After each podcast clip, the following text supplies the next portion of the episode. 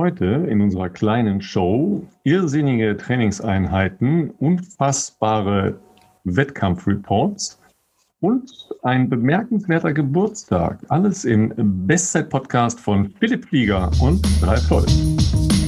Herzlichen Glückwunsch, Philipp. Nein, du hast nicht Geburtstag. Es tut mir wirklich leid. Aber Dauert ein bisschen. Das Wochenendprogramm überlebt, immerhin. Das ist richtig. Ähm, ich, die einen oder der eine oder andere wird es schon verfolgt haben auf äh, Instagram.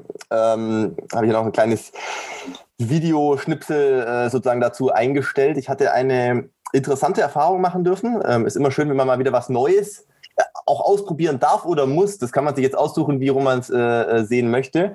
Ähm, und ich muss sagen, ich war ein bisschen nervös vor diesen 30 mal 400 Meter. Also eigentlich 3 mal 10 mal 400 Meter. Aber äh, ich habe es geschafft. Es, es, es, war, es war kein Spaziergang und ich bin sehr froh, dass mein äh, sehr guter Freund, der, der Jonas, äh, der sonst auch ab und zu mich auf dem äh, Bike unterstützt, der ist aber aktuell auch in einer sehr guten Laufform, ähm, mich läuferisch unterstützt hat. Das ist natürlich gleich nochmal was anderes. Der hat immer so die 2, 250 Meter am Ende mitgemacht. Das macht schon nochmal einen Unterschied, wenn man sich wo festbeißen kann. Aber war ein langer, langer Sonntagvormittag äh, für mich auf jeden Fall äh, mit, mit einer Menge Runden. Und ähm, das mit den Serienpausen zwischendurch hat es eigentlich auch nicht so besser gemacht, weil du hast dich dann während dieser Serienpause schon auf den nächsten Block freuen können. Ähm, aber ja, Renato ist gerade äh, kreativ äh, mit, mit, mit neuen Sachen und äh, macht es auf jeden Fall spannend. Also man kann ja den Eindruck haben, dass du das auch ein bisschen geil findest, ne? Wenn man fertig ist, schon, ja. Ich sage, man darf mich nicht im dritten Block fragen. Da habe ich nach jedem Lauf gedacht, das ist das Ende der Welt. Es ist unmöglich, noch einen Lauf zu machen einfach. Aber ja, man muss sich halt einfach immer wieder an der Startlinie hinstellen und anfangen zu laufen. Irgendwie schafft man die Runde dann schon. Ähm, und tatsächlich ist es so, es fühlt sich im Nachgang schon extrem gut an. Also weil man sich überwunden hat auch, weil man natürlich auch das Gefühl hat, cool, habe ich noch nie gemacht. Ähm, und äh, tatsächlich auch der letzte Block auch schon für meine Verhältnisse mal wieder was Schnelleres war, was jetzt einfach mal gar nichts mit ähm, jetzt mit Marathon-Tempo oder so zu tun hat. Und irgendwie ja dann auch wieder geil, wenn man so ein bisschen merkt, das hast du ja früher schon häufiger gemacht oder teilweise früher auch noch schneller. Ähm, es fühlt sich ja schon noch mal ein bisschen anders an. Und äh, ich meine, Laktat hat sich schon für mich auch ein bisschen fremd angefühlt, muss ich sagen. Das ist so, früher war das so, hat das zum guten Ton gehört. Das hat man einfach mindestens dreimal die Woche gebraucht, damit man sich äh, gut gefühlt hat. Und jetzt als Marathonläufer denkt man sich so, was ist das? Wieso läuft man da noch weiter? Und ähm, nee, das war schon, das war schon cool. Hat auf jeden Fall ähm, Bock gemacht und die Woche ist jetzt ein bisschen entspannter, zumindest ähm, die erste halbe Woche trainingstechnisch, da können wir nachher kurz vielleicht noch darauf zu sprechen kommen. Ich war noch mal ein bisschen unterwegs. Generell, wir beide sind viel unterwegs gewesen. Ähm, deswegen würde ich jetzt nach meinem Wochenendprogramm ähm, sehr viel lieber äh, dein Wochenpro äh, Wochenendprogramm erfahren. Also ich weiß ja, was anstand, aber tatsächlich, und das für die Leute, die zu Hause jetzt hier zuhören, äh, wir hatten noch keine Gelegenheit, uns so richtig und zu unterhalten, denn mh, es war so ein ich bisschen. Hab, ich habe mich auch noch geweigert, dir was zu erzählen. Du hast schon gesagt, du würdest es lieber im Podcast erzählen. Darauf habe ich mich natürlich auch gefreut. Aber genau, du bist ja bis äh, Montag geblieben, warst montags dann auf dem Weg nach Hause, was ja für dich auch ein gutes Stück war nach Köln. Ich wiederum Montag auf dem Weg nach Berlin und dann hatten wir noch gar keine Gelegenheit, eigentlich drüber zu sprechen, wie es für dich in St. Pölten war. Ja, aber noch, ich würde gerne noch mal kurz bei dieser äh, außergewöhnlichen Einheit bleiben, äh, weil das ja auch wieder so ein äh, Don't do this at home ist. Es kommen gleich noch mehr Don't do this at home. ähm, das ist ja tatsächlich so eine Einheit, wo dann viele denken, oh, das will ich auch mal ausprobieren. Ja, seid vorsichtig damit, weil da kann man sich wirklich mit Zerlegen auch tatsächlich doof verletzen. Ja. Ich kann mich tatsächlich erinnern, dass ich mal eine nicht ganz unähnliche Einheit gemacht habe. Nochmal als äh, Reminder für alle, die unsere vorherigen Folgen noch nie gehört haben ich, ich bin in meinem vorvorherigen Leben mal Hürdensprinter gewesen und ähm, da hatte ich irgendwie so eine Saison, wo ich mir mal überlegt hatte, äh, vielleicht auch mal ein, ein, bisschen weiter Hürden zu laufen, also 400 Hürden zu laufen. Da gibt es keinen Zwischenschritt, da gibt es direkt nur ja, 110. Da, da gibt es nur, da gibt's nur 110, was schmerzhaft sein kann, wenn man die Hürden ähm, umdonnert. Die sind immer 1,6 Meter hoch, ja, also messt man 1,6 Meter an der Wand ab, da müssen man dann zehnmal drüber. Da hilft meine Körperhöhe ein bisschen, logischerweise. Oder 400 Hürden, wo man schon nach 250 Metern denkt, okay, was ist das jetzt hier mit dem Laktat? Und dann stehen da aber noch drei Dinger. Ja. ja also das, äh, da muss man dann auch noch irgendwie drüber, das dann mehr Mächtigkeit bringen. Jedenfalls habe ich da mal eine Einheit gemacht, auch 30 mal 200 und zwar in der Halle. Das ist jetzt nicht unbedingt nicer, ja, weil das ist ja dann auch immer eine Runde. In der Halle ist die Bahn nur 200 Meter lang. Die Luft ist auch immer sehr gut in solchen äh, Die Luft ist scheiße. Äh, Entschuldigung, ja, also nicht so gut. und danach hatte ich wahnsinnige Fußschmerzen. Ne? Ich bin die nicht in Spikes gelaufen, sondern bin die auch in, in Turnschuhen gelaufen, ja, weil das halt so eine extreme Belastung dann ist nachher. Für die Leute, die noch nie in so einer Halle waren, vielleicht sollte man noch ansagen, äh, dass ähm, aufgrund des sehr viel äh, engeren Kurvenradiuses bei 200 Metern im Vergleich zu 400 Metern äh, die, die Kurvenpassage, ähm, naja, wie soll man das sagen, also angeschrägt ist. Ne? Das ist eine, eine Schräge sozusagen, dass man da äh, vermeintlich natürlich irgendwie leichter rumkommt, aber tatsächlich ist das dann auch eine gehörige Menge Stress, die da äh, im Fuß und äh, Fußgewölbe, Sprunggelenk äh, auch wirkt. Also ich habe mir gerade auch gedacht, 30 mal 200 in der Halle ist ja auch, muss man draufkommen erstmal sowas zu machen. Da muss man erstmal, da muss man erstmal drauf kommen, ja. Ne? Also deshalb ja, man kann sowas schon mal machen ähm, in äh, Vorbereitungen auch für längere Geschichten, aber da sollte man ein bisschen vorsichtig mit sein, äh, wie man das insgesamt angeht. Absolut. Also vor allem auch, ähm, wenn man noch nicht so häufig mal auf einer Bahn unterwegs war, ist ja dann vielleicht für den einen oder anderen ähm, ein auch etwas ungewohnter Untergrund und je nach Bahn ist das ja auch äh, durchaus äh, ein bisschen hart, sage ich jetzt mal. Vor allem, wenn man schnell rennt, äh, das ist da viel, also möglicherweise auch viel Tonus in den Waden. Also äh, mit Vorsicht daran tasten vielleicht. Aber ich hatte dir am äh, Sonntag ja auch äh, dann spontan unter, also nach meinem Rennen, spontan unter deinen Post geschrieben, ich hätte davon vielleicht mehr machen sollen. Aber das ist ja immer dann so eine Nachbetrachtung, dass man überlegt, okay, warum war das jetzt eigentlich heute so, wie es war und was hätte man vielleicht besser, anders, whatever machen können. Ja, und äh, in dieser Phase bin ich jetzt gerade ganz stark, logischerweise, dass man so darüber nachdenkt, äh, was, man, was man so insgesamt gemacht hat. Ja. Äh, ja, Analyse ist so ein großes Wort. Ja. Also was, wie, wie, war das, wie war das Wochenende? Erstmal äh, ein Strich drunter, es war echt ein total schönes Wochenende. Äh, es war hart, es war schmerzhaft, es war besteuert. Ähm, es hat alles super funktioniert, weil es toll organisiert war in äh, St. Pölten. Äh, wir hatten ein sehr ausgeschlafenes Hygienekonzept mit entweder Testung oder Genesen oder eben mit ähm, Impfpass, ähnlich wie bei uns jetzt hier auch die Lockerungen funktionieren, aber das war halt auch insgesamt vor Ort super gemacht.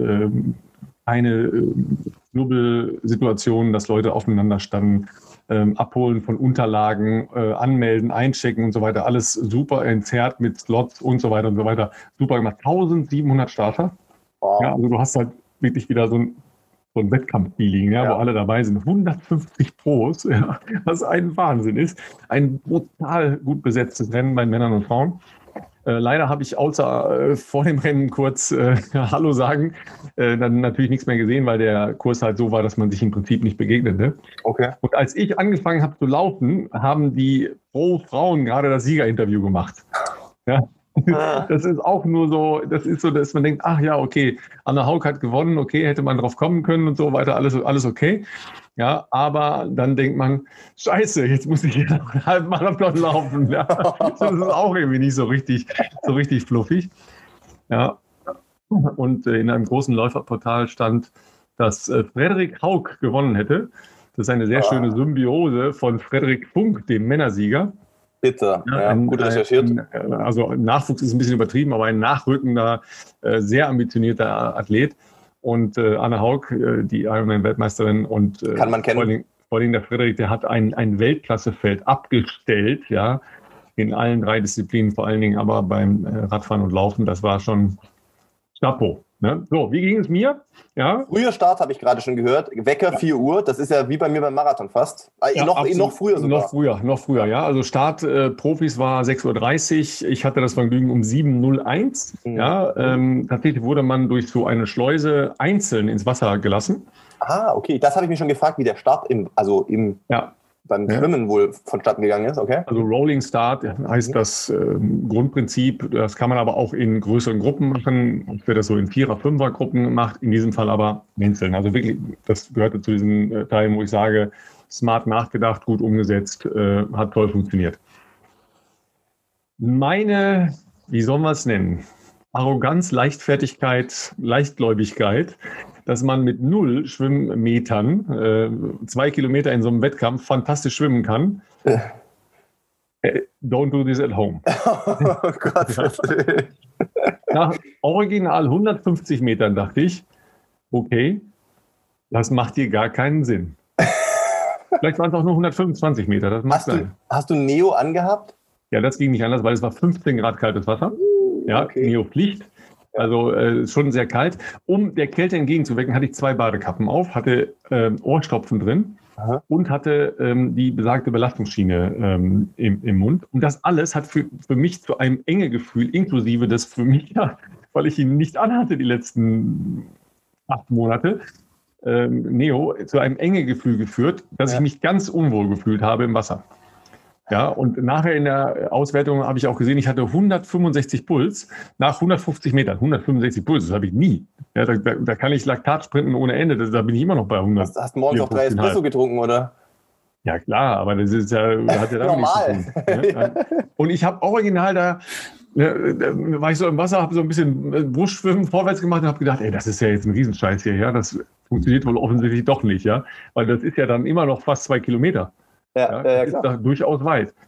Und habe überlegt, komm ey, eigentlich könntest du jetzt hier auch gleich aussteigen. Und dann habe ich gedacht, ach, mein Freund Tom ist jetzt ja hier auch unterwegs. Jetzt muss ich fünf Stunden auf den warten. Das war original mein Gedanke. Und ich habe gedacht, fünf Stunden jetzt hier warten, das ist mir echt zu langweilig. Und dann bin ich mal weitergeschwommen. Ja. Tatsächlich ähm, ging es nicht nur mir so, sondern einigen anderen auch. Äh, unter anderem eine, eine Profiathletin, Caroleri, da aus äh, deinem Team, ähm, mhm. RDA Alkoholfrei. Ähm, die hatte eine Woche vorher schon ein Rennen in Riccione.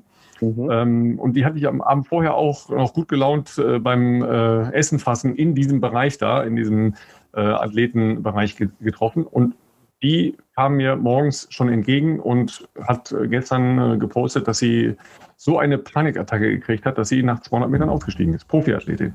Ja, also schon, schon crazy stuff. So, dann habe ich mich durch den ersten See durchdilettiert, ja, anders kann man das nicht nennen. Ja, äh, zum Glück nicht ertrunken, immerhin. Bin dann raus aus dem ersten See, Landgang über eine Brücke drüber und so weiter. Ja, habe dann äh, meine Spange rausgenommen, in meinen Anzug reingetan, ja, und äh, ich habe meinen Zahnarzt Michi eben schon angerufen, natürlich verloren danach, ja, super. Ein Ohrtopfen rausgemacht und dann lief es im zweiten See ganz gut. Äh, da muss ich jetzt wieder gleich mal einhaken, als ja. kompletter äh, Triathlon-Laie, warum, also wie, was, wieso zwei Seen? Also ich meine, ja, das ist die Spezialität ich habe mir vorgestellt, ich spiele einfach eine Runde um so Bojen vielleicht oder irgendwie sowas. Ja, das ist, normalerweise ist das so, aber um das halt auch, das ist deren spezielle äh, äh, Charakteristik des, äh, des Triathlons in St. Pölten. Die haben halt zwei Seen, das ist okay. nicht so ungewöhnlich, das gibt es an ein paar Stellen in der Welt auch, aber okay. ähm, das ist eigentlich auch ganz nett es verlängert nur einfach die, die Strecke, weil man muss halt ja eben auch noch diesen Weg dazwischen durch. Wie lange rennt man zwischen den zwei Seen da? Ja, das sind so 200, 250 Meter vielleicht. Okay, okay. ja aber einmal hoch, äh, hoch über eine Brücke, wieder runter ja. ja. und dann wieder in den See rein. Also ist nicht ganz ohne, weil es ist ein bisschen, bisschen glibbelig war das schon. Ja, und dann habe ich mich ganz billig ja, daran ergötzt, dass in dem zweiten See Schlingpflanzen drin waren, ja, bis oben hin. Mich stört das nicht so. Ja, mhm. ähm, aber ähm, richtige Schwimmer, also Leute, die schwimmen können im Gegensatz zu mir, stört das total. Ne? Also vor allen Dingen Beckenschwimmer. Ja, um nicht zu sagen, meine Frau wäre sofort wieder umgedreht, wenn die diese Schlingpflanzen da gesehen hätte. Und an dieser, an dieser ganz kleinen, miesen Idee habe ich mich dann halt aufgehalten, ja, und bin dann aber durchgeschwommen den zweiten Teil. Ja, wir, wir machen es kurz. Danach war äh, Radfahren, es war geil, es war Gegenwind ohne Ende, es, es, war anstrengend, alles gleichzeitig, aber eine sehr, sehr, sehr schöne Strecke. Ja, also toll, äh, Wachau heißt es da, ja, äh, Donau entlang und so, super. Und Verpflegung auf dem Rad geklappt? Ja, bei mir ja. Es waren relativ viele Flaschen auf äh, der Straße. Da habe ich mich auch gewundert, aber es lag, glaube ich, am Wind, weil äh, es böiger Seitenwind oft war. Und dann äh, fängt man mal an zu rappeln und dann fliegt eine Flasche weg und so. Ne? Also, aber ich hatte keine Probleme. Alles gut. Dann angefangen zu laufen, die Frauen waren schon im Ziel, hatte ich ja bereits gesagt, ja. Und es ging halt elf Kilometer ganz okay. Und dann aber wirklich bestialische Schmerzen im Oberschenkel. Ja. Und da fehlen dann halt so Laktatläufe, ja, weil einfach dann die, die Stoßbelastung immer wieder da ist, ja. Ja, und gut, am, am Ende war es dann halt so, wie es ist, ja. Und ich bin dann halt äh, auch da durchgelaufen, äh, nicht schnell, aber ist auch egal. Ähm, Endzeit waren dann sechs Stunden, sechs Minuten. Sechs Stunden, sechs Minuten Sport treiben ist doch ganz schön lang. Ja. Ich wollte gerade sagen, ey, es ist halt trotzdem irgendwie auch geil. Ja. ja, kann ich mir gar nicht, also sechs Stunden ist einfach für mich jenseits jeder Vorstellungskraft. Und dann natürlich noch eine sehr schöne kleine Petitesse am Rande. Ja, die wird natürlich jeden Läufer zu Tode freuen. Ich habe mir ja, äh, weil ich ja Vorbildern gerne nacheifere, ja, die Worte eines äh, erfahrenen Läufers äh, zu Herzen genommen äh, und habe, ja, la Philipp Flieger, meine Füße mit äh, Vaseline bearbeitet vorher, damit ja. die schön geschmeidig sind. Ja, ja sag mir bitte nicht, dass das nicht gut funktioniert hat. Das ist bei mir immer super. Es hat nicht funktioniert. Warum? weil ich in meinem Wechselbeutel entgegen meiner festen Überzeugung weder nach dem Radfahren noch nach dem Laufen Socken hatte.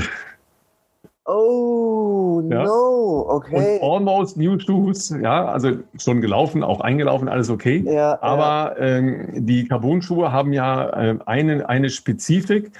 Die haben relativ hartes Ober, ähm, Obermaterial. Ne? Ja. Das es ist halt relativ hart. Ja. Zudem, ähm, dadurch, dass ja das, das Material, das am Fuß ist, relativ wabbelig ist, ja, sind mhm. die Kappen in der Regel relativ fest.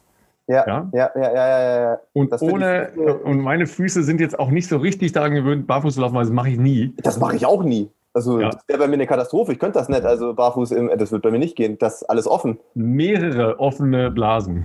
Ach, boah. Das ist natürlich hart bei einem Halbmarathon. Meine Güte. Das, das ist, nee, das ist nicht hart, das ist scheiße. Ja, genau. Um ganz klar zu sagen. Boah. Und da bist du, so bist du einen Halbmarathon noch gelaufen. Ja, was soll ich machen? Hilf mir nicht so. Also ich konnte keine Socken kaufen zwischendurch, da war nichts offen. Oh, da bin ich zwar durch, durchs Dorf gelaufen, aber es ging nicht. Ja? Und die Marathonmesse und die Triathlonmesse war, äh, war zu. Ja, also jedenfalls richtig bescheuert. Also richtig bescheuert, weil ne, mein Freund Tom fragte mich sogar noch am mhm. Morgen, willst du nicht in den, äh, in den Laufbeutel auch noch Socken reintun? Ich sage, nee, nee, ich habe äh, hab welche im, im Radbeutel drin, alles gut. Dreh den Radbeutel um, ich so, wo sind die Socken? Ja. Oh no. Ja, also da kommst du gerade vom Schwimmen, ja, bist froh, dass du nicht ersoffen bist und dann keine Socken. Die Jungsbotschaft. Ich, ey, ich sag, sag mal, was ist eigentlich genau Tango in deinem Hirn? Ja. oh Gott. Das ist, das, Schöne, das ist das Schöne beim, beim Triathlon. Es gibt so viele Dinge, die man falsch machen kann. Und man macht immer Überraschungen. Ja. Das ist aber, also ähm, die Frage aller Fragen natürlich zunächst mal für mich als Läufer, aber auch für die unsere, sagen wir mal, überwiegend ähm, laufaffine Zuhörerschaft. Welche Schuhe waren denn im Einsatz? Das haben wir jetzt ja noch nicht gehört. Du hast gesagt Carbon, das kann natürlich vieles ja. sein. Ja, die, die Craft Carbon hatte ich ja äh, mhm. die letzte oder vorletzte Mal schon gesagt, dass ich die äh, neu hatte und äh, die eingesetzt habe. Im Prinzip laufe ich da total äh, okay drin. Ja. Aber ähm, ohne, ohne Socken nicht gut. Ja, ja. Würde ich jetzt also für meine Füße nicht gut. Wahrscheinlich auch herstellerunabhängig nicht unbedingt empfehlen, weil ich jetzt mal, das lag jetzt sicherlich nicht an äh, den Craft-Schuhen, sondern das ist generell, wenn man das nicht gewohnt ist, zumindest, und ja. ich gehöre da sicherlich nicht dazu. Ich äh, habe auch nie doch, also es gibt ja viele, die laufen Spikes barfuß und bei Sprintern lasse ich mir das auch noch total eingehen, weil wenn du 100 Meter sprintest, da kann jetzt nicht so wahnsinnig viel passieren. Ja. Es gibt natürlich auch einige Läufer, die das machen, also tatsächlich gar nicht mal so wenige. Hindernis ist natürlich auch irgendwie klar, dass das da Sinn macht, aber ich habe das auch ein, zwei Mal probiert und ist bei mir nie gut gegangen. Also im Training natürlich primär mal zum Testen, aber immer danach auch irgendwie Blasen und irgendwas gehabt. Deswegen, ich bin auch Spikes immer mit, äh, zumindest mit dünnen Socken gelaufen. Ja, das ist, äh, ich bin früher ähm, ähm, Spikes auch ohne Socken gelaufen, das ist ja, gar nicht der Punkt. Ja. Da hat ja. die, äh, hat ja gar so keine Chance, halt eine Blase zu kriegen, bis ja, 40 genau. unterwegs, ja. Aber ähm, sagen wir mal so, alles über äh, 10 Kilometer ähm, würde ich auch würde ich nicht empfehlen. Aber das ist dann total Fußtyp und, und Schuhabhängig. Ja, ja, ja das ja. ist halt einfach so. Ähm, übrigens waren mindestens drei oder vier Leute aus unserer Community äh, auch in äh, St. Pölten. Wirklich? Ja, ja. Ähm, wir haben, ich habe leider, wo wir versucht haben, uns äh, dort vor Ort zu treffen, keinen äh, dort tatsächlich äh, dann äh, getroffen. Aber mh, mit dem Benjamin Franke habe ich äh, mich vorher und nachher ein, ein, bisschen intensiver ausgetauscht. Es geht auch anders. Ja, also jedenfalls der flog an mir vorbei. Ja, okay. Weil der ist 1,15 Halbmarathon hinten drauf. Ja, das ist aber auch ein, ein, wirklich guter Läufer, muss man sagen. Also auch Marathon und sowas. Ja, äh, ja. ja. Ähm, und tatsächlich, Grüße gehen raus nach Hamburg. Ich, ich weiß nicht, ich glaube, schon seit Beginn des Jahres sind wir auch äh, Vereinsmitglieder. Ähm, ah, okay. Also ja. äh, Kollegen sozusagen auch. Ja, ja. Also der ist allerdings auch äh, wirklich gut auf dem Rad zurechtgekommen. Okay. Ähm, Schwimmen war glaube ich, auch nicht nur geil, aber I don't know. Jedenfalls, äh, er, er berichtete ganz euphorisch. Ich meine, es macht natürlich saumäßig Spaß, kannst du dir vorstellen. Da kann sich ja jeder zu Hause vorstellen. ja, du kommst, egal wo du runterkommst vom Rad, und du weißt dann, okay, Freunde der Milchstraße, jetzt fangen wir mal an zu laufen. Ja? Und dann brettert der da in äh, 1,15 ist 3,30. Ja, ja äh, 3,30 ist da rum. Der, der überholt natürlich nur. Klar. Das heißt, du fliegst im Prinzip 20 Kilometer an Menschen vorbei. Ja. Natürlich macht natürlich wahnsinnig, wahnsinnig Bock, das ist klar. Ja, und als er an mir vorbeiflog, habe ich nur gedacht, okay, der hat wohl gerade Spaß, ich jetzt gerade nicht so. da wusste ich es aber nicht, dass er das war, weil ich, ich habe nur so ein, der hatte einen, einen äh, Jan Frodeno-Anzug an und ich habe nur gesehen, oh, da kommt einer mal vorbeigedrückt und war auch schon weg. Ja. Und dann habe ich gesagt, ja, okay, alles klar. Ja. Übrigens, weil wir bei den Schuhen waren, ähm, ja. ich würde mal sagen, 90 Prozent der Läuferinnen und Läufer mit Carbon-Schuhen. Ja, äh, äh wollte ich also sagen. Siehst du mal, wie, ich meine, gut, äh, ja, Gadget verrückt und Klamotten verrückt, Triathleten ja sowieso. Voll, ja, aber du siehst mal, wie das da eingeschlagen hat ja. und wie sich das da schon durchgesetzt hat, das ist schon, schon irre. Ja? Also wenn es eine Wobei, nochmal, ist nicht überrascht, wenn man sechs Minuten Tempo läuft, so wie ich, ja, ich bin also so sechs Minuten war jetzt mein Tempo am, am Ende, ja, ich weiß nicht, ob es einen wissenschaftlichen Beleg dafür gibt, dass es einen Effekt hat. Ja? Mit Socken läuft es sich wahrscheinlich ganz okay da drin. Ja, aber ob der Effekt schon eintritt, weiß ich nicht. Klar, als etwas schwerer, größerer Läufer ist natürlich trotzdem, äh, dass man vielleicht nicht so kaputt geht. Genau. Und, äh, ich hatte diesen Effekt jetzt noch nicht. Punkt. Man muss schon ein gewisses Grundtempo haben, ja. Aber optimieren heißt optimieren alle Einzelteile.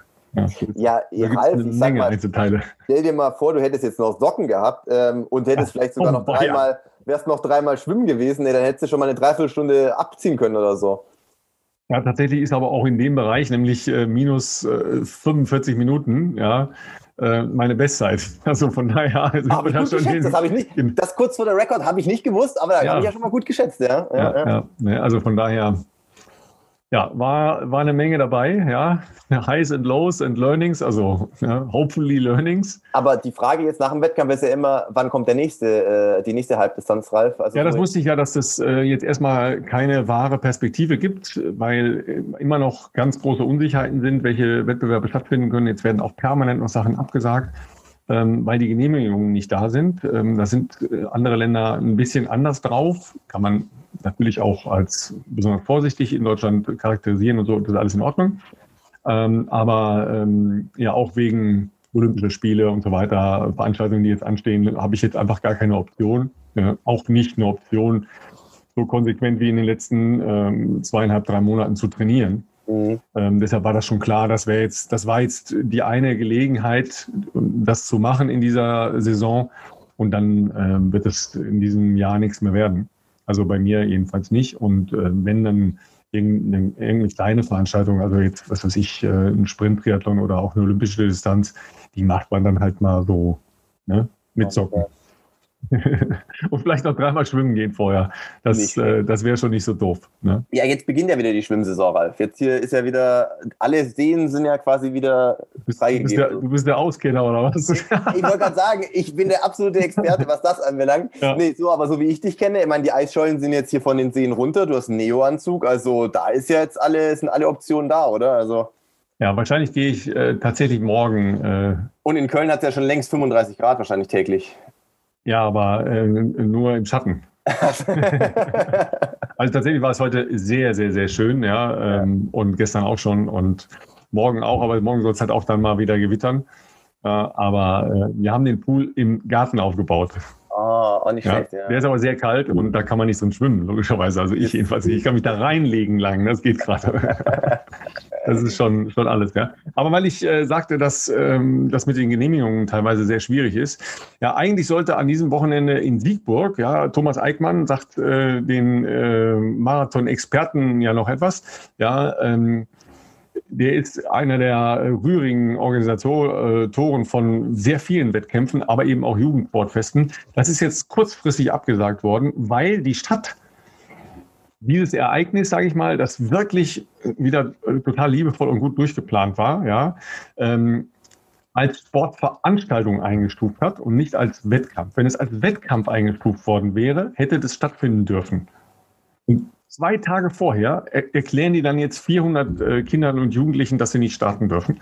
Ja, weil sie sagen, nee, das ist eine Sportveranstaltung. Darf ich kurz Keine, keine, keine Eltern, ein Betreuer, ein Betreuer pro äh, Verein, keine Eltern, keine Angehörige, keine Zuschauer, nichts. Da habe ich auch ein paar Fragezeichen, wo ich sagen muss, es sind nicht nur Fragezeichen, sondern auch Ausrufezeichen. Ja, ich habe dafür dann jetzt nicht mehr so richtig Verständnis, weil in Nordrhein-Westfalen, in diesen Kreisen hier bei uns drumherum, überall, gehen die Kinder jetzt ganz normal zur Schule. Ja, ja, genau. Ja, also mit 30 Leuten in einem Schulraum innen drin geht, aber draußen einen Leichtathletik-Wettkampf abzusagen, weil es kein Wettkampf sei, sondern eine Sportveranstaltung, come on. Da sind wir dann jetzt dann dabei, dass, dass dann der Amtsschimmel wieder wiehert. Ja, also da, da ich habe Puls. Wird, ich habe Puls. Ja, wird zusehends schwerer, das ähm, zu verstehen oder irgendwie noch Grundsätzlich bin ich, bin ich bei allen Maßnahmen äh, auch dabei, dass ich sage, hey Leute, es ist noch nicht vorbei, ja, wir sind noch nicht durch, wir sind jetzt bei einer Inzidenz, wo wir im letzten Jahr alles zugemacht haben, ja, Ja. aber es gibt schon Schattierungen. Gibt Das auf jeden Fall, ähm, aber mich hätte mal interessiert, wo denn die, der defini- definitorische Unterschied liegt zwischen Sportveranstaltung und Wettkampf. Also äh, ich Ja. habe ehrlich gesagt wirklich keine Ahnung, aber was ist, wie wurde denn da der Unterschied der ge- gezogen? Also, So, so weit bin ich noch nicht. Ich habe es nur heute Nachmittag äh, mitbekommen, ja, weil die Mail kam, ja, dass äh, Sportveranstaltung ist halt ja auch nicht. Wettkampf eigentlich. Also das, man läuft halt irgendwie. Genau so, genau Ja, so. Man also- geht dahin, macht den Wettkampf, geht wieder. Ja, so Genau. ist das halt, wäre das auch organisiert gewesen. Ja, also ist alles, alles gut. Ja, ähm, ich beam den äh, Thomas nochmal an und, und werde das nochmal vertiefen, weil das interessiert mich auch. Ja, weil an diesem Wochenende äh, noch was stattfindet, nämlich ähm, die Modellregion äh, Paderborn äh, Schloss Neuhaus. Ja, Ja, die ist ja die Modellregion für Sportveranstaltungen. Ja, und die dürfen an diesem Wochenende im Rahmen dieser äh, Modellregion einen Volkslauf veranstalten über fünf und zehn Kilometer und zwar unsere Freunde von ähm, Salzgitter. Salzkotten, oder? Salzkotten Marathon. Salzkotten, Salzgitter sage ich immer, ja, weil Braunschweig, Salzgitter war ich schon wieder, ja. Ein In Schritt weiter. Braunschweig sind an diesem Wochenende die deutschen Leichtathletikmeisterschaften, ja. Richtig. Philipp Flieger, der Leichtathlet, hatte es vergessen, weil er schon gar nicht mehr dran denkt, dass es sowas gibt. Die Stadionleichtathletik findet bei mir nur noch so entfernt leider statt. Nein, aber ähm, ja, das das liegt einfach daran, Ralf, dass wir so viel unterwegs sind. Da kommen wir jetzt langsam wieder durcheinander. Das sind wir nicht mehr gewohnt. Weißt du, du St. Pölten, jetzt wieder Köln, dann Braunschweig bei Salzgitter und dann Salzkotten und ich aus Berlin heute erst wieder zurück nach Regensburg, dann noch heute Aufnahme, damit wir das morgen hoch. Also da kann man auch langsam mal ein bisschen durcheinander kommen, zumal das ja nicht mehr das Pensum ist, also das Reisepensum, äh, was wir gewohnt sind. Da, da braucht man erstmal wieder so ein bisschen. Ähm, Anlauf, um da reinzukommen. Aber du hast es schon gesagt, Braunschweig, äh, deutsche Meisterschaft. Achso, äh, darf ich noch ganz kurz wegen Reisen? Ja, Ja, gern. noch etwas mit Don't Do This at Home, aber äh, du hast das ja, kannst vielleicht auch nochmal sagen, ja, ich bin am Sonntagabend dann noch nach Hause gefahren. Also knapp 900 Kilometer. Ja, ähm, weil ich war dann mal einmal drin und man ist tatsächlich, also ich bin jedenfalls dann nicht müde, man ist so kopfmüde ein bisschen, aber Ja. nicht müde müde, weil ähm, der Körper halt dann noch so weiterarbeitet, ja, Mhm. und man, ich kann auch äh, danach dann ein, zwei Tage echt, habe ich auch, nicht gut schlafen, ja, weil der Körper noch weiter verarbeitet, ja, weil man also ich jedenfalls nicht so oft sechs Stunden Sport mache am Tag. Ja, man fährt ja schon mal vier, fünf Stunden Rad, aber das ist was ganz anderes, als wenn man sich so belastet, klar. Äh, Aber du bist mit deinem äh, Kollegen zusammengefahren, also konntet ihr euch. Bis München und von München bin ich dann ähm, alleine nach Hause gefahren. Von München ist aber auch noch eine gute, gute Ecke bis Köln äh, dann alleine. Dreieinhalb Stunden. Oh ja, das geht. Okay, das hätte ich mir irgendwie länger vorgestellt. Nein, wollte gerade sagen, das ist- 580 Kilometer sind das bis Köln, dreieinhalb? Stunden. Tempomat auf 250 und gib ihm. Nein, nein, aber es, es, äh, es war dann Sonntagabend und äh, dann ist natürlich schon ein großer Vorteil, ja. äh, weil äh, du wirst es wissen, die Baustellenfrequenz äh, zwischen Nürnberg und Frankfurt ist relativ hoch. Ja. Ah, Ich bin die Strecke zum Glück das letzte Mal irgendwann letzten Herbst gefahren, aber da ist mir auch mal wieder aufgefallen, dass das gerade nicht so viel Spaß macht zu fahren. Ey. Ähm, ja, das, ähm, ich bin tatsächlich auch mit dem Auto nach Berlin gefahren, ähm, weil das doch auch von Regensburg aus über die äh, Autobahn Richtung Hof normalerweise recht zackig geht. Das war auch der Fall beim Hin- und Rückweg, aber ich muss trotzdem sagen, wir hatten jetzt da zweieinhalb Tage gutes Programm mit äh, morgens noch nach dem besagten 30 mal 400 Meter Programm eben am Montag in Regensburg noch trainieren. Dann packen, dann äh, nach Berlin fahren. Dann hatte ich da natürlich noch einen PCR-Test machen müssen, äh, weil man das ja für so auch größere Produktionen und Shootings ja nach wie vor noch macht. Ich bin ja noch nicht geimpft oder so. Also ähm, dann ging es halt auch früh los, ne? wie das halt so ist. 5 Uhr aufstehen, 6 Uhr abholen und dann ähm, hatten wir auch einen relativ, äh, ja, schon äh, sportlichen Shooting-Tag mit Adidas und ähm, einem Adidas äh, Key-Account, sagen wir mal. Viel mehr kann man noch nicht sagen, kommt dann aber irgendwann im August, glaube ich, alles mal äh, raus. Vielleicht findet das der ein oder andere sich dann auch in, seiner, in seinem Instagram- oder YouTube-Feed als Werbeclip, könnte sein. Ähm, und dann, ja, wenn man mal in Berlin wieder ist, einfach mal so wieder ich war früher öfters in Berlin, aber das ging jetzt durch dieses letzte Corona-Jahr irgendwie halt auch äh, echt nicht mehr so gut, leider. Aber halt mal wieder so ähm, die Sportspace Berlin, die Adidas Runners oder jemand, der in Berlin läuft, will das kennen. Das wurde ja auch nochmal ähm, doch jetzt relativ groß äh, umgebaut oder befindet sich immer noch im Umbau. Das war mal ganz spannend, da den, äh, den, den Prozess äh, ein bisschen zu verfolgen und mal äh, das anzuschauen vor Ort und ja, dann natürlich noch ein paar Leute getroffen ähm, mal abends noch was gegessen ähm, und ja, dann heute Morgen noch eine kleine Laufrunde. Da muss ich auch noch mal Grüße rausschicken, ähm, denn das ist eine Geschichte, die, ähm, naja, wie soll ich sagen, also das wo seid, ihr, wo seid ihr denn überhaupt gelaufen? Tiergarten oder was? Ähm, nee, ich war relativ, äh, ich hatte mein Hotel äh, relativ in, eher im Osten an der Eastside äh, Gallery quasi und ähm, sind dann von dort ähm, ja über die Mauerpark. Ja, der Oberbaumbrücke dann raus Richtung, ähm, was ist das? Äh, Polen. Genau, wir sind bis Polen und kurz vor Polen gedreht und wieder zurück. Nein, das war nur eine ganz kleine Runde ähm, mit einem mit einem äh, Adidas-Kollegen am Morgen und dann äh, wurde ich tatsächlich auch, das war witzig, weil er das selber nicht fassen konnte. Ich bin nicht so oft in Berlin, ähm, tatsächlich ja noch auf der Straße vom Hotel dann erkannt und habe ich noch kurz ein Selfie gemacht.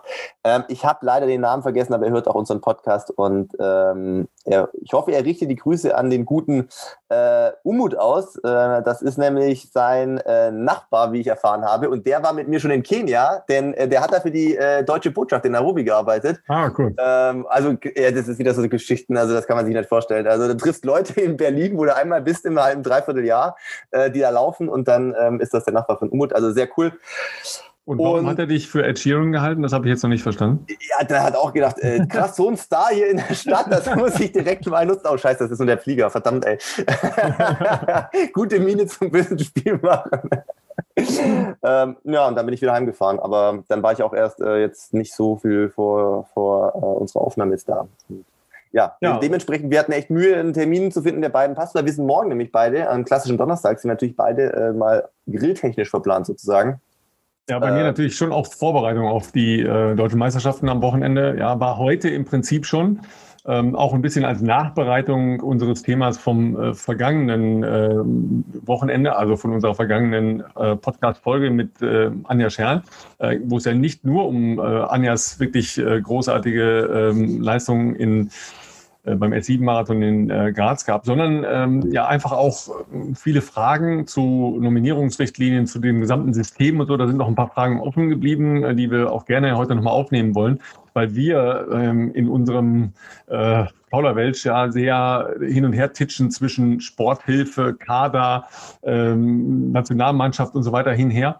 Ähm, das ist für viele, die hier zuhören, jetzt nicht so selbstverständlich, logischerweise. Sorry, wenn wir da hin und wieder ein bisschen äh, es mit uns durchgeht, wenn wir äh, gerade wieder Puls kriegen genau. wegen, wegen irgendeines Themas.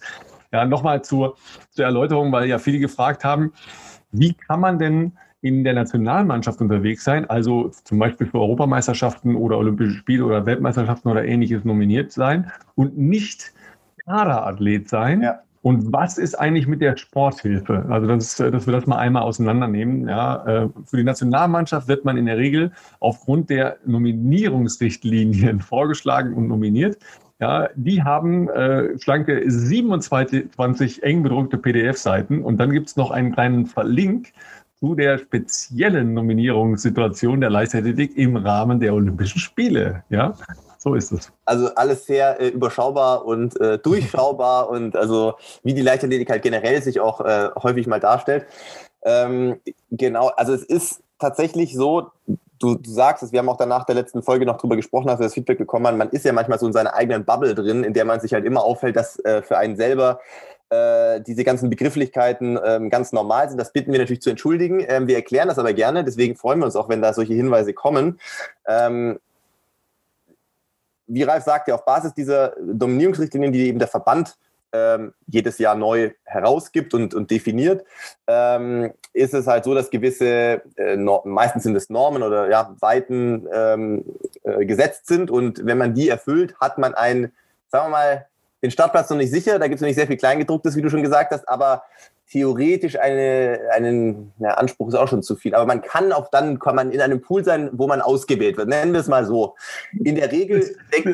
Bei der, bei der ganzen Wahl der Verben, ja, erkennt ihr vielleicht schon, dass es ganz so einfach nicht ist. Ja, man wird dann vorgeschlagen. Ja, das ist, das ist mal das, was man. Genau.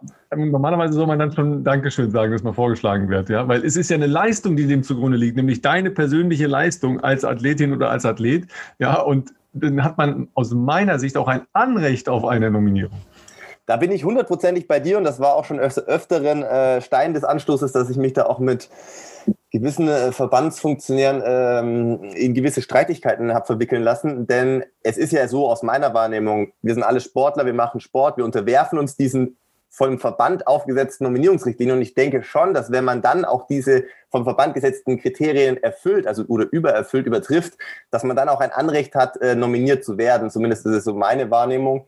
Ähm, denn wir haben anders als beim Boxen keine Wahl der Verbände. Ne? Beim Boxen, da kannst du dann irgendwann deinen Verband aussuchen und sagen, ja gut, wenn es mit denen nicht passt, dann gehe ich halt in einen anderen Verband und mache da mein Ding es ist ja schon eine Monopolstellung in Deutschland, dass halt es einen deutschen Leichtathletikverband gibt, der sagt, das musst du machen, um überhaupt eine Chance zu haben, zum Beispiel bei jetzt hier Olympischen Spielen zu starten. Und wenn du das dann schaffst, finde ich schon, dass man seinen Teil der Abmachung erfüllt hat. Aber auch da gab es leider in der Vergangenheit immer mal wieder sehr fragwürdige äh, äh Auswahlprozesse, sage ich jetzt mal. Ähm, und äh, es ist eben genau nicht zwangsläufig notwendig, Mitglied des sogenannten Bundeskaders zu sein, um für eine internationale Meisterschaft ausgewählt zu werden, sondern das äh, basiert eigentlich nur auf diesen Nominierungsrichtlinien. Und ich finde, ein Bundeskader hat mehr den Charakter tatsächlich ähm, eines natürlich herausragenden Teams in der Regel, aber die speziell auch vom Verband gefördert werden. Zum Beispiel, dass sie Trainingslager Zuschüsse bekommen, zum Beispiel, dass du als Bundeskaderathlet die Olympiastützpunkte ähm, besuchen darfst, wo du äh, kostenlose zum Beispiel Physiotherapie bekommst. Du kannst auf deinen Laufbahn, OSP-Laufbahnberater äh, zugreifen. Du hast die Möglichkeit für Leistungsdiagnostiken umsonst und sowas. Also all das äh, stehen Bundeskaderathleten zur Verfügung. Äh, und zusätzlich gibt es die Möglichkeit, wenn man diesen Katerstatus hat, dass man beispielsweise, wenn man das möchte, in Rücksprache mit den Bundestrainern und Abstimmung von Saison und, und was weiß ich, generell Karriereplanung in eine Sportfördergruppe aufgenommen werden kann bei der Polizei oder der Bundeswehr, was im Umkehrschluss im Prinzip so viel bedeutet, dass man da monatlich halt sein Sold oder Gehalt bekommt und ein Großteil des Jahres freigestellt ist, bis auf wenige Wochen, meistens in der Saisonpause, wo man dann vielleicht eine Fortbildung macht oder äh, den klassischen Polizeidienst äh, mal ausübt. Ähm, und ansonsten ist man halt für Wettkämpfe und Trainingslager und dergleichen freigestellt und bekommt natürlich ähm, auch ein monatliches Gehalt. Ja, sind äh, ja alles sehr wichtige Institutionen im deutschen Sport, vor allen Dingen im olympischen Sport. Jetzt ähm, erweitern wir das mal über Leichtathletik hinaus. Ist das mhm. halt alles äh, sehr wichtig und sehr richtig.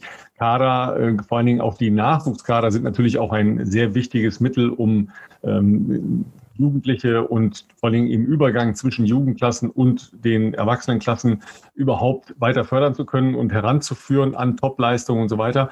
Trotzdem gibt es natürlich auch da ähm, jedes Jahr heftige Diskussionen. Äh, wer ist noch drin im Kader, wer ist nicht drin im Kader?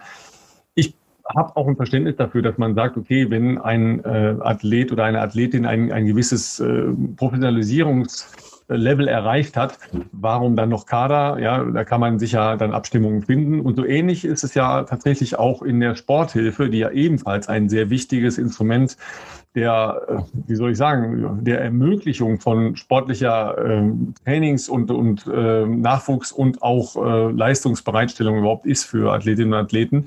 Denn die allermeisten Leichtathleten verdienen äh, gar keins bis sehr, sehr wenig Geld ja, und äh, können sich nicht so äh, mal eben ein Profi-Dasein finanzieren.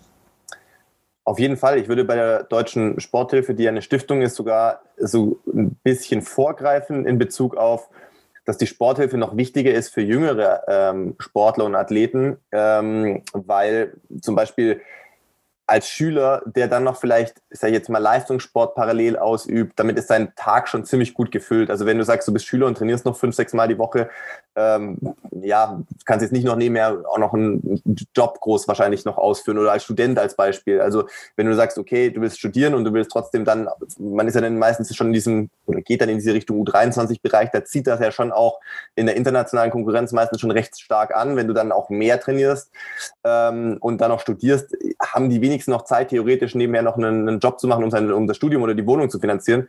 Und, ähm, und da gibt es natürlich schon die Möglichkeit, dass man von der Sporthilfe, wenn du Bundeskader-Mitglied bist und auch von deinem Verband vorgeschlagen wirst, also da ist auch ein gutes Verhältnis zu deinem Bundestrainer wichtig, ähm, kann man in diese Sporthilfe reinkommen. Und dann gibt es da, ich, bei mir, ich habe nicht lange Sporthilfe bekommen, ich glaube mal ein oder zwei Jahre als Student. Ähm, und das waren aber damals so bei mir, glaube ich, das hat sich aber geändert. Ich glaube, das ist inzwischen sogar mehr, aber damals waren es so 200 Euro im Monat, ähm, die man da bekommen hat. Und klar, wenn also 200 Euro haben oder nicht haben, zu der Zeit war das für mich schon, äh, schon auf jeden Fall wichtig und, und super.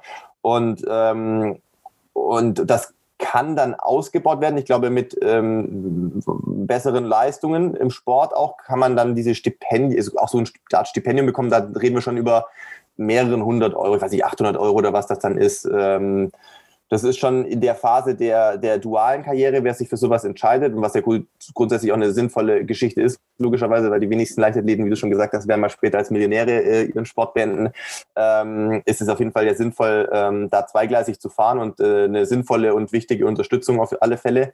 Äh, und wer halt zum Beispiel sagt, er vielleicht auch möglicherweise nach seinem Studium, er möchte diesen Schritt ins Profitum gehen und anders als bei mir da eben eher diese staatlichen Institutionen nutzen, wenn er das kann, äh, sprich also Polizei oder Bundeswehr, dann ähm, ist auch dafür ein, wie gesagt, der Kaderstatus notwendig und ähm, man muss dafür vorgeschlagen werden. Es gibt natürlich nicht unbegrenzt Plätze sozusagen, auch bei der Bundeswehr. Das ist natürlich auch immer ein bisschen ja, umkämpft. Ne? Also es ist jetzt nicht so, du schreist hier, wenn du im Bundeskader bist und dann wird dir automatisch jeder äh, Athlet der des, also der kompletten, des kompletten Disziplinspektrums äh, automatisch Soldat werden können. Das geht natürlich nicht. Ähm, aber das ist so wahrscheinlich mit die älteste, längste, wahrscheinlich äh, staatliches Förderinstrument, sage ich jetzt mal, für den, für den Leistungssport hierzulande. Und gibt es natürlich gerade, was das Militär ja, und auch Polizei anbelangt, in anderen Ländern natürlich vergleichbare Modelle. Also in Kenia zum Beispiel ist, da sind auch sehr viele ähm, kenianischen Athleten bei äh, Polizeieinheiten. Ähm, bei den Schweizern weiß ich von einigen Athleten auch, da gibt es das auch äh, mit Militär, ich glaube Österreich auch. Ähm, und es gibt tatsächlich ja auch eigene äh, wie, wie heißt das denn, Militär-Weltmeisterschaften, solche Sachen gibt es ja da auch ähm, immer mal wieder. Und ähm, das ist halt so der eine Weg. Und für die, die es interessiert, bei mir, ich glaube, wir hatten es auch schon ab und zu gesagt, also ich war auch sehr lange Teil des Bundeskaders, ich glaube von 19 bis 29 oder sowas. Ähm, und dann aber nach Rio oder ein Jahr nach Rio dann ja auch ähm, nicht mehr Teil des Bundeskaders, aber hat verschiedene Gründe, sagen wir es mal so. Lass uns mal da, dabei bewenden. Ähm, und äh, aber ähm, genau, bei mir eben über meine Partner. Gibt es natürlich auch Beispiele, wo das ähm, auch so funktioniert. Zum Beispiel, wen man auch kennen kann. Ich glaube, Gina Lückenkämper äh, ist meines Wissens nach kein, also auch nicht bei äh, Polizei oder Bundeswehr und ähm, macht das ja trotzdem auch logischerweise ähm, professionell. Ja, aber die ist, äh, ist A-Kader, ne? also mhm. da gibt es dann schon, schon eine Abstimmung äh, noch. Also es gibt ein paar unterschiedliche Modelle, ja, nur dass äh, vielleicht euch auch nochmal klar wird, selbst wenn man erfolgreich Leistungssport betreibt, in solchen Sportarten wie Leichtathletik, ja, äh, da verdient man im Prinzip gar nichts. Ja, das, das gab mal Grundsicherung, ja, dass man ähm, sich eine Wohnung irgendwo leisten kann und ein bisschen studieren kann. Selbst das, was man generiert an Startgeldern oder sowas, das ist, das ist äh, so, dass man gerade ein paar Auslagen hat und vielleicht mal ähm, addiert dann einen Urlaub bezahlen kann im Jahr. That's it. Auch so im Vergleich jetzt zu anderen äh, Nationen, weil ja dann immer so getan wird, als wäre das halt toll in Deutschland. Das ist mhm. nicht der Fall. Mhm. Äh, zum Beispiel die Grundsicherung in äh, leichtathleten Nationen wie Frankreich, wie äh, skandinavische Länder oder wie Großbritannien, sind da ganz anders angelegt. Ja, da bekommen ähm, die Athletinnen und Athleten einen Vertrag mit ihrem jeweiligen Verband und mhm. bekommen eine Grundsicherung, der aber wirklich eine Grundsicherung ähm, bedeutet, dass du sehr gut davon leben kannst und zum Beispiel eben auch einen privaten Trainer dir leisten kannst und so weiter, ja, äh, oder darüber hinaus. Also es geht ja nicht nur um, um medizinische Leistungen, um äh, Physio, sondern auch um Trainingsgeräte und so weiter und so weiter. Ja, also da reden wir dann schon eher über ein paar tausend Euro, ja, die dann eine Grundsicherung sind, damit man eben auch, was ist denn, wenn ich eine Verletzung habe? Ja, und Klar. das endet dann halt plötzlich. Ja, das ist dann äh, natürlich schon auch ein Risiko, das im Wesentlichen auf dem Rücken der Athletinnen und Athleten verbleibt. 100 Prozent. Ich kenne sogar Athleten, Athletinnen, ähm, mit denen ich früher zusammen trainiert habe, die haben sich im Einsatz der Nationalmannschaft äh, schwer verletzt bei äh, Wettkämpfen und also haben nie irgendwas vom Verband bekommen, geschweige denn die ganzen medizinischen Kosten, die da dran hingen, ähm, eigene Untersuchungen, MRTs, Ärzte, OP vielleicht, alles selber bezahlen dürfen. Das zahlt dann auch zum, auch nur in Teilen manchmal eine Krankenkasse, je nachdem, bei welchen Ärzten man da ist. Da ist nie der Verband für irgendwas eingesprungen oder so. Also das ist in Deutschland jetzt schon, hm, könnte besser sein, sagen wir es mal so, ähm, wenn man das mit anderen Ländern sicherlich vergleicht. Ja, es bleibt ein Risiko. Ja, es bleibt äh, etwas, das man wirklich wollen äh, muss und wo man auch Mut haben muss, ja, ja, an vielen Stellen Mut haben muss, zu sagen, okay, ich mache das, ich, ich ja. nehme die Entscheidung, ich äh, verzögere meine Ausbildung vielleicht oder mache erst anschließend eine oder setze voll die Karte auf professionelles äh, Sporttreiben, ja, um sich zum Beispiel Träume wie Olympia, äh, Weltmeisterschaften, Europameisterschaften, nächstes Jahr Europameisterschaften im eigenen Land, eine ganz attraktive Geschichte äh, zu erfüllen. Ja, und ähm, dann stehen deutsche Meisterschaften an und man überlegt sich, starten oder nicht starten. Ja, äh, jetzt ist äh, so ne, zwei Tage bevor es losgeht.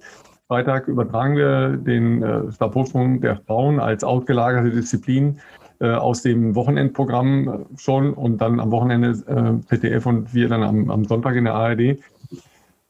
Ja, ein paar Absagen gab es schon. Ja, es wird trotzdem ein paar sehr, sehr spannende Laufdisziplinen geben. Ja, ähm, vor allen Dingen 5000 Meter Frauen gab es ja die Absage von Konstanze Kloth verhalten. Das habe ich zum Beispiel noch nicht mitbekommen. Ich habe das ja, aber heute war, nee, war, war gestern, war gestern glaube ich. Jedenfalls äh, Rückenbeschwerden ähm, oh. ist äh, im Performance Center äh, in Salzburg. Ähm, okay. Und ähm, lässt sich da auskurieren. Ähm, da ist auch Niklas Kaul, der ja am vergangenen Wochenende äh, in Götzis einen Zehnkampf gemacht hat, ja. nicht die Norm ähm, erfüllt hat, aber seine Leistung von Doha zählt noch. Ja, also das sind halt auch so, das ist auch eine spezielle, ja, bei, bei Mehrkämpfer, Mehrkämpfer und ähm, Mehrkämpfer, Marathon, 10.000 Meter und 50 Kilometer und 20 Kilometer gehen haben Sonder, Bedingungen. Ja, weil da kann man auch nicht so oft machen, den Wettkampf natürlich. Kann man nicht so oft machen. Das ja. ist immer der Hintergrund, dass, ja, ja. Äh, dass man halt eben nicht jedes zweite Wochenende diese äh, Wettbewerbe erfüllen kann. Äh, und es sind ja auch viel weniger Optionen, mal jetzt von Corona abgesehen, sich qualifizieren zu können. Das stimmt. Ja, das heißt, der ist jetzt eben auch im Performance Center und erholt sich von seinem äh, Zehnkampf. Was macht er jetzt? Startet er in drei Wochen in, in Ratingen beim Mehrkampf nochmal oder äh, wartet er? Ja, äh, Konstanze Klosterhalfen äh, ist 10.000 Meter deutschen Rekord gelaufen in diesem ja. Jahr, ist damit qualifiziert für die Olympischen Spiele, ist mit ihrer Leistung von den Weltmeisterschaften 2019 auch über 5.000 Meter im Prinzip qualifiziert. Ja, und hat auch noch eine Zeit stehen, nämlich von den deutschen Meisterschaften 2019. Also ihr seht, das ist so komplex, es ist crazy shit. Da habe ich jetzt direkt eine Frage. Du wirst dich mit dem Regelwerk wahrscheinlich schon auch für die Fernsehübertragung am Wochenende schon intensiv befasst haben. In der Vergangenheit war es ja häufig so, das Nominierungskriterium war, dass man bei deutschen Meisterschaften noch gestartet ist. Bei den also jetzt, ich rede jetzt nicht von Mehrkampf, ich rede jetzt nicht von Marathon etc., aber für die klassische Stadionleichtathletik, sage ich jetzt mal, war das in der Vergangenheit häufig äh, ein Punkt, der auch teilweise Kritik äh, äh, mit sich gebracht hat. Hat nicht Christoph Harting sich da mal furchtbar drüber aufgeregt, irgendwie in einem, sagen wir mal, auch etwas einem fragwürdigen Interview, wo ich dachte, ja gut, das ist jetzt nicht so anders gewesen, das war ja immer schon so eigentlich, aber ähm, sei es wie es sei, ähm, das war in der Vergangenheit der Fall. Das würde ja aber bedeuten, wenn zum Beispiel Konstanze jetzt am Wochenende nicht startet, was bedeutet das für ihre äh, multiplen Qualifikationen, die sie eigentlich schon in der Tasche hat? Also erstmal sagt tatsächlich, ja, Ihr, ihr mögt äh, annehmen, dass ich eine bestimmte äh, Lektüre mir schon mehrfach durchgelesen habe, nämlich die Nominierungskriterien, weil sie nicht ganz einfach zu verstehen. Ja, ähm, es gibt eine verpflichtende Teilnahmebindung bei den deutschen Meisterschaften. Okay. Ja, Punkt. So steht das da, Alltag. Ja. Aber wenn du verletzt bist, musst du dich natürlich dann mit äh, dem Bundestrainer respektive mit äh, der Cheftrainerin ähm, Parteien auseinandersetzen und das diskutieren. Ja, Das hat sie getan. Ja, das haben ja jetzt auch andere getan. Äh, Gina Lückenkämper hast du schon angesprochen und so weiter. Ein paar haben das gemacht und äh, können jetzt nicht starten am Wochenende. Der äh, Zeitraum, um Leistungen zu erbringen, geht noch bis Ende Juni. Ja, mhm. also ist noch ein bisschen, ist noch ein bisschen Raum. Ja, aber zum Beispiel am Sonntag übertragen wir die 5000 Meter der Frauen und das wird trotzdem ein cooles Rennen, weil wenn Coco da mit, also Konstanze Größerhalten da mitlaufen würde, dann würde man nur fragen, wie schnell wird's denn? Ja, Stimmt. und würde irgendwo vorne, vorne äh, rumtoben. Ja, so aber steht zum Beispiel Deborah Schöneborn, die als dritte ähm, der Marathonliste im Moment äh, den Vorschlag zur Nominierung für sich beanspruchen könnte, ja, auf der Startliste. Ähm, Denis Krebs äh, steht auf der Startliste, logischerweise. Ja, ähm, Elena Burkhardt steht auf der Startliste. Das ist interessant, denn die ja, ist noch und die Hindernisläuferin. Eben, und Gesa Krause steht auf der Startliste. Oh, das ja, und die einzige Läuferin, die in diesem Jahr die 5000 Meter Norm geschafft hat, Hanna Klein, steht nicht auf der Startliste, weil die läuft 1500 ebenfalls am Sonntag. Ja, also es werden ein paar sehr coole Laufwettbewerbe. Damit einhergehend bedeutet es aber auch, Alina Reh wird nicht starten über 5000. Das habe ich auch gedacht. Wo ist eigentlich Alina Reh? Aber die hatte auch gesundheitliche Probleme, wenn ich, ich das. Ich glaube, in der äh, Stress, äh, nicht Stressfraktur, aber zumindest irgendwie Ödem am Knochen irgendwo, glaube ich, habe ja. ich mal was gelesen. Ja. ja also da, für die wird es wahrscheinlich auch ähm, Last Minute die hat, hat Leistungen aus dem letzten Jahr mhm. und auch aus dem Jahr 2019. Die reichen als Quali oder? Die, äh, die eigentlich reichen müssten. Ja, okay. ich weiß okay. gar nicht, ich weiß auch gar nicht, wo der Fokus lag jetzt, ob sie auf 10.000 Meter oder auf mhm. äh, 5.000 Meter sich orientiert hat. Ja, ja kann ich gar nicht äh, auswendig sagen. Aber live im Farbfernseher drin, ja, sowohl am äh, Samstag, äh, grob, glaube ich, 17.30 bis Schlag mich tot, ähm, habe ich leider beim ZDF nicht. Ich meine, ich wollte gerade sagen, das müssen los. wir aber auch nicht genau wissen. Das ist ja ZDF. Ihr müsst wissen, Freitag und Sonntag, ja, das sind die das ist ja Quatsch. Am, am Samstag äh, wollen Sie das ja auch gucken. Ich auch übrigens. Ich bin im Stadion, bin im Stadion ehrlich gesagt. Ja, äh, Sonntag 16 Uhr. Und äh, mit Zuschauern eigentlich habe ich das nie richtig. Jawohl, 2000 Zuschauer äh, und zwar äh, auch eine Sondersituation, also nicht einfach random irgendwelche Zuschauer, okay. sondern es gehen äh, Kontingente an äh, Pflegeberufe, an äh, Krankenhäuser, oh, okay, ähm, cool. Ärzte etc. pp. Und noch eine, eine weitere ähm, Option. Man konnte da hinschreiben und sagen, was habt ihr in der Pandemie an Aktionen und so weiter gemacht mhm. und könnt euch bewerben.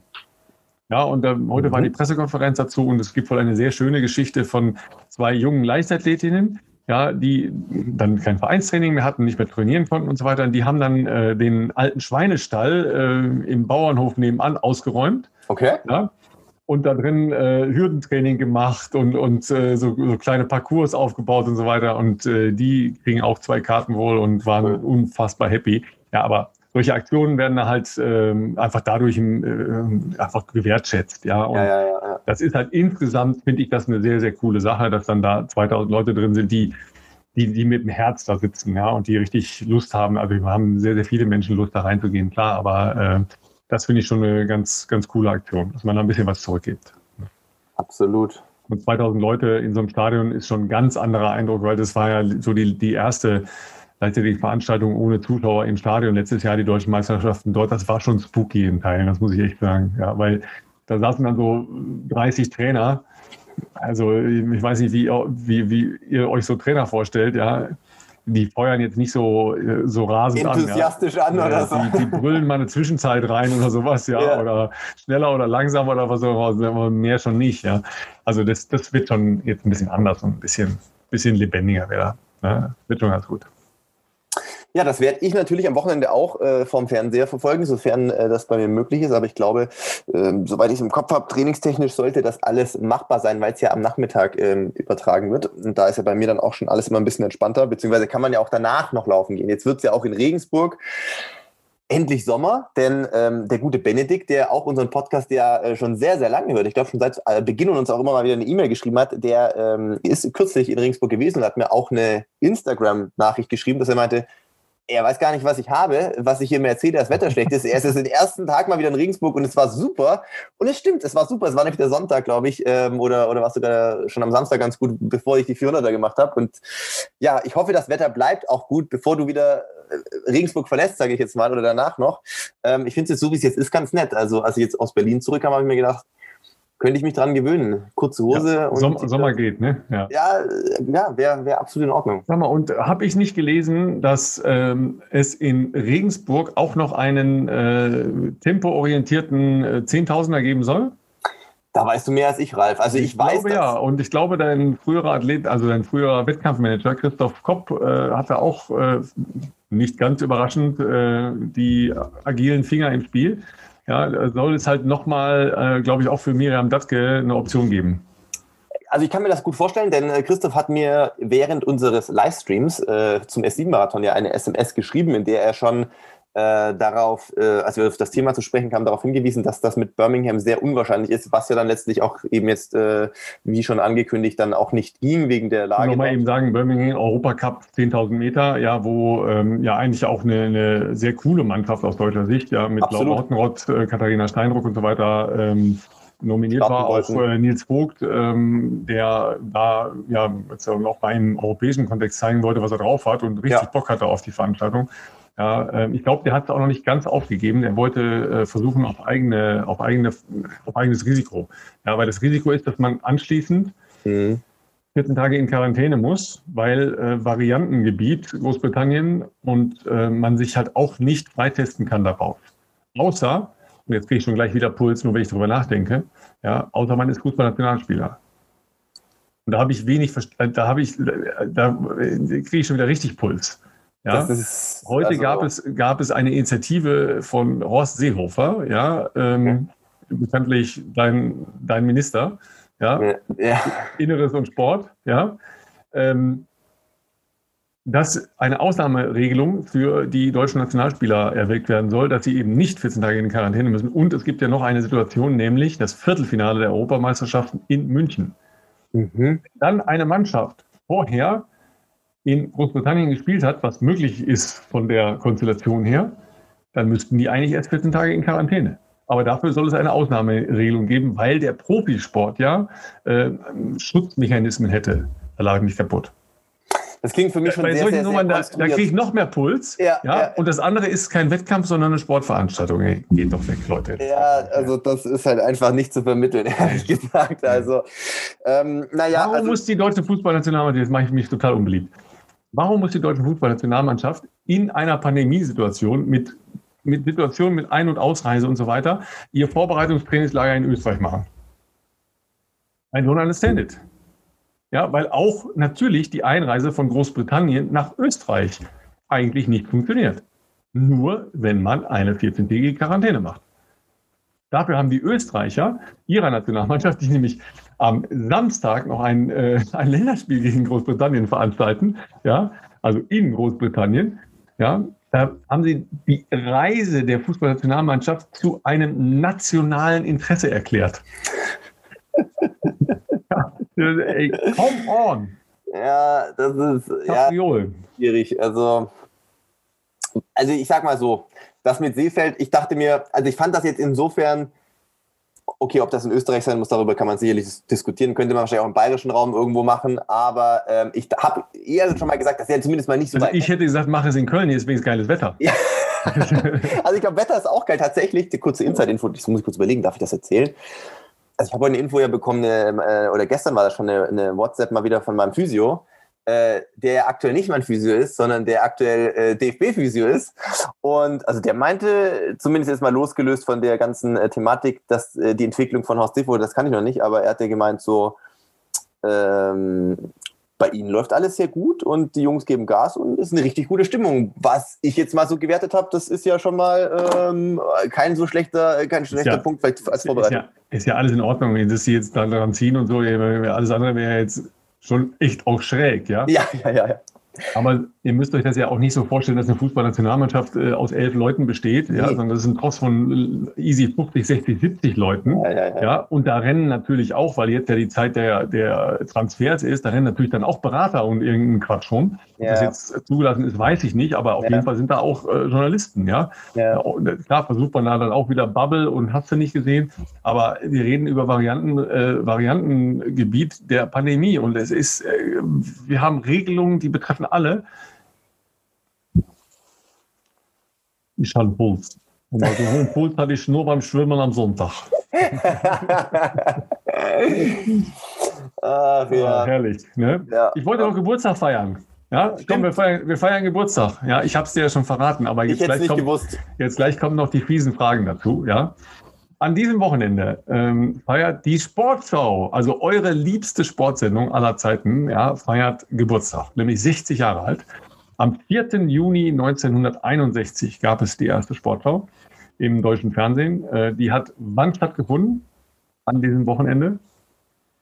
im Juni 61. Du erinnerst dich noch, als wäre es gestern gewesen. Das ist natürlich diese eine Sendung damals gewesen. Ja, genau. genau ja, ne? Also sonntagsabends um, zwei, um 21.45 Uhr.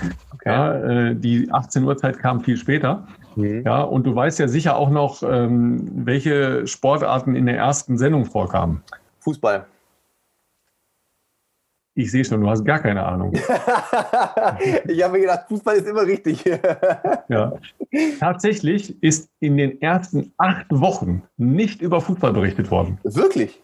Yes. Das ist ja warum? in der heutigen Zeit unvorstellbar, weil keine Fußball, das war außerhalb der, nein, was war das? War das, nee, Juni? Ah, da hat keine Liga stattgefunden? Nein. Ich habe keine Ahnung. Ich habe keine Ahnung. An dieser Stelle wollte Philipp Flieger ganz gerne sagen, ja, das ist ja lange bevor ich geboren werde. Und da sage ich dann immer, was ist denn eigentlich mit den Studenten, die klassische Musik studieren? Die sagen dann, das ist natürlich ein guter Punkt. Beethoven, Mozart sind schon lange tot. Woher soll ich die kennen? Wir kennen nur noch David Guetta. Ja, genau. Tatsächlich hat ja die Bundesliga erst 1963 angefangen. Das heißt, es gab gar keine Bundesliga. Es gab natürlich andere Ligen, ja, aber äh, tatsächlich waren die ersten acht Wochen ohne Fußball. Ja, dann werden jetzt viele sagen, geil, das wäre doch mal wieder was, acht Wochen mal kein Fußball. Ja, aber ist so wichtig, dass wir das machen. Tatsächlich hatte die erste Sendung Handball, Rudern, Radrennen und Sandbahnfahren. Was denn Sandbahnfahren? Ja, das, das ist eigentlich mit so Motocross-Maschinen auf, äh, auf einer Sandbahn tatsächlich. Ah. Ne? Also solche Sachen haben da, waren ja, noch sehr, sehr lange in der Sportschau vor. Ja, sehr cool. Ne? Eigentlich erste, cool. Also diese Abwechslung finde ich ja auch eigentlich ja. total spannend, dass man sowas sieht. Ich habe äh, ähm, witzigerweise, das kann ich ja sagen, wo ich nämlich zu, äh, zum Abendessen eingeladen war. Als ich in Berlin war, nämlich bei Lena Schöneborn, da wird jetzt vielleicht der ein oder andere aufmerksame Zuhörer sich denken, Lena Schöneborn, das klingelt bei mir doch irgendwo, woher kenne ich den Namen? Richtig. Olympiasiegerin im modernen Fünfkampf 2008 in Peking gewesen und auch danach noch sehr lange sehr erfolgreich, aber ähm, Karriere beendet vor, ich glaube, zwei Jahren und inzwischen für Adidas im Sports Marketing tätig und unter anderem meine sozusagen Chefin, was das anbelangt bei Adidas.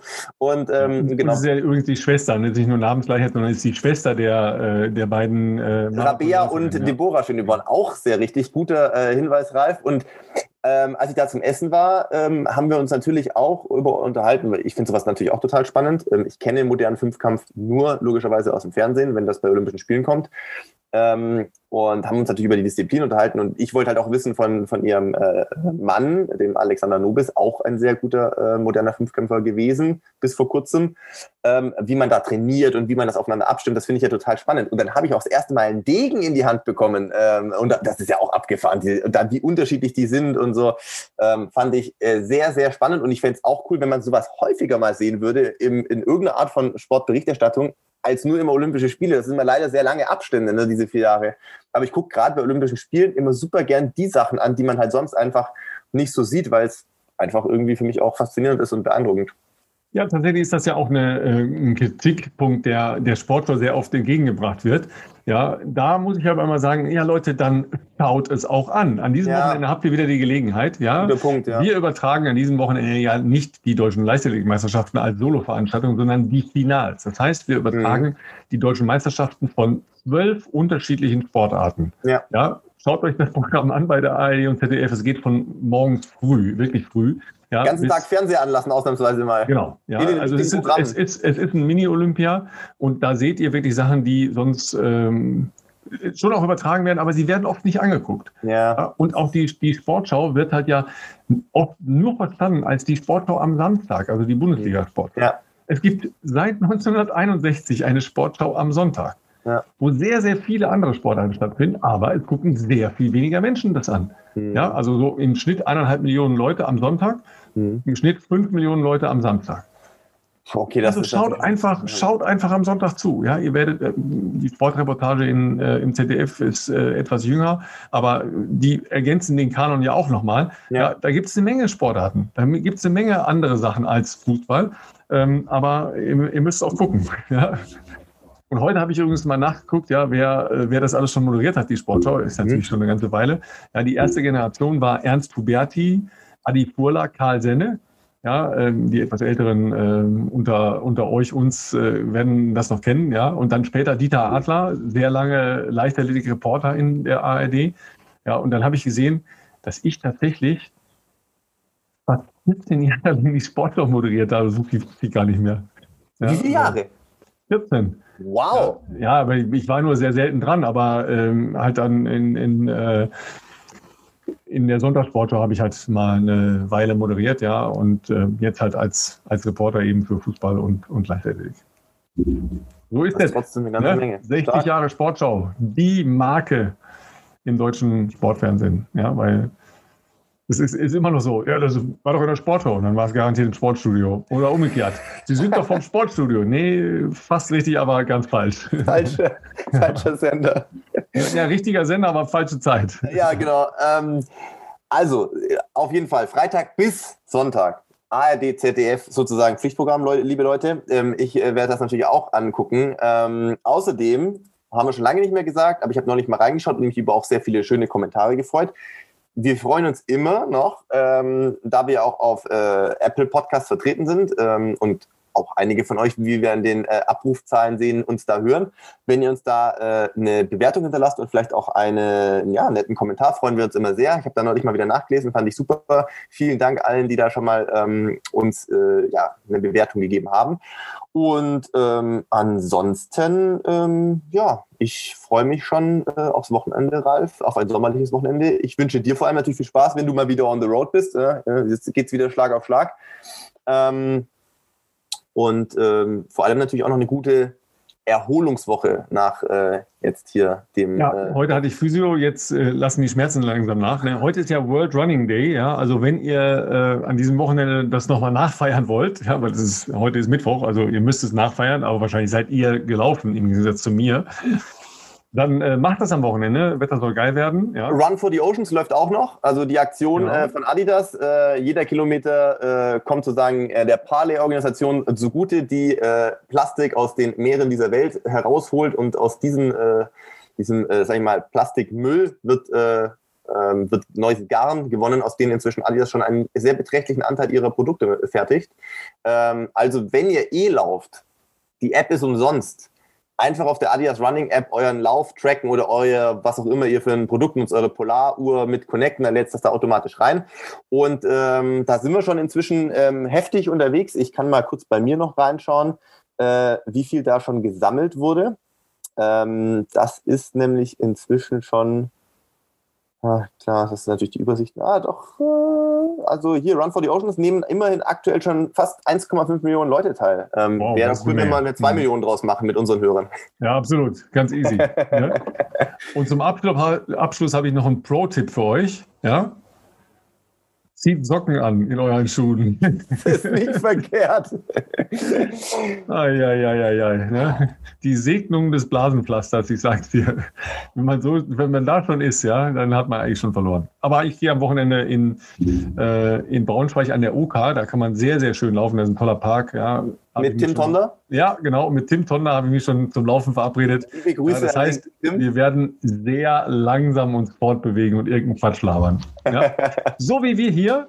Schön, dass ihr wieder dabei wart. Nächste Woche hört ihr uns wieder. Bis dahin, äh, macht euch ein schönes Wochenende, geht laufen, raus mit euch äh, und vielen Dank fürs Zuhören. Ciao.